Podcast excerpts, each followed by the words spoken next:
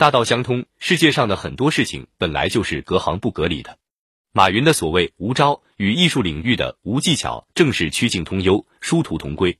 艺术当然要从技巧做起，但那只是初级阶段。只有完成了从认真研习、锤炼技巧到不需要技巧的转变，才有望登上艺术的巅峰。真正的大师级艺术家，真正的可以传世的艺术品，是无所谓技巧的。我们听马三立的相声，看齐白石的画，除了好，我们再也说不出什么。由此可知，只要是一眼能看出好在哪的相声，好在哪的话，大概就不是最好的相声，最好的话。写文章也是如此，难得的是平中见奇，俗中见雅。那些点用古今中外、词堆星际域中，看似花团锦簇、五光十色的篇章，读来往往不知所云。而大师泼墨，空处留白，不着一字，尽得风流。马云的成功是必然，然而还是带有很多运气的成分。后者当然不可少，但是如果马云当初从事其他行业，那结果会怎么样？历史无法改写，因为事实就在这里。马云成功了，那就是成功了，没有如果。或许这些年他得到的最大的收获，不是说学到了什么，而是吃了很多的苦，经历了很多稀奇古怪的事情。即使泰山压顶，他也从来没有放弃过。他对钱看得很淡。因为他觉得自己不喜欢吃，也不喜欢玩，也不太在乎穿品牌，所以他对钱并不怎么在乎。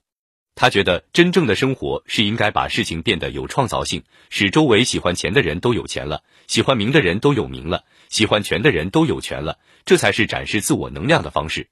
二骗子、疯子、狂人，不狂不放不马云，天生就是闯荡江湖的大侠，带着一把锋利的宝剑，寻找每一个可以施展才华的空间。强者的有为在于他们能够凭借自己的意志坚持自己的理想和原则，凭借自己的毅力实践信念、责任和义务。马云有过一段不堪回首的历史，那是在他创业初期，骗子、疯子、狂人等词汇一股脑加在了一个为梦想到处奔波的矮小的年轻人身上。如果不是把互联网当成一种使命，马云一定倒在了舆论的唾沫里面。伟大的事业容不得一丝的侥幸。要想成为拓荒者，就必须付出极大的勇气，去承受一切的屈辱、挫折。马云很明白这一点，也努力做到了这一点。他成功了，并且光芒四射。在中国商业史上，马云是一个艺术，除非是先知，谁都想不到马云能成功。让我们仔细审视一下这样一个人物的成功，就更加觉得不同寻常。一个名不见经传的大学英语讲师，一个 IT 界的门外汉。一个瘦小的杭州男人，却最终完成了中国互联网史上的一大手笔。他用近乎一窍不通的网络搭了个平台，然后点石成金，化腐朽为神奇，让全天下再也没有难做的生意。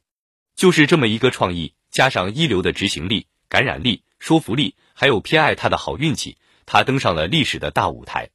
马云让一个来自阿拉伯民间故事中的人物，成为了影响甚至改变互联网产业、电子商务进程的事件。更重要的是，他来自东方，来自中国。阿里巴巴芝麻开门，马云开启的不仅是一道财富之门，更是一道英雄之门、梦想之门和未来之门。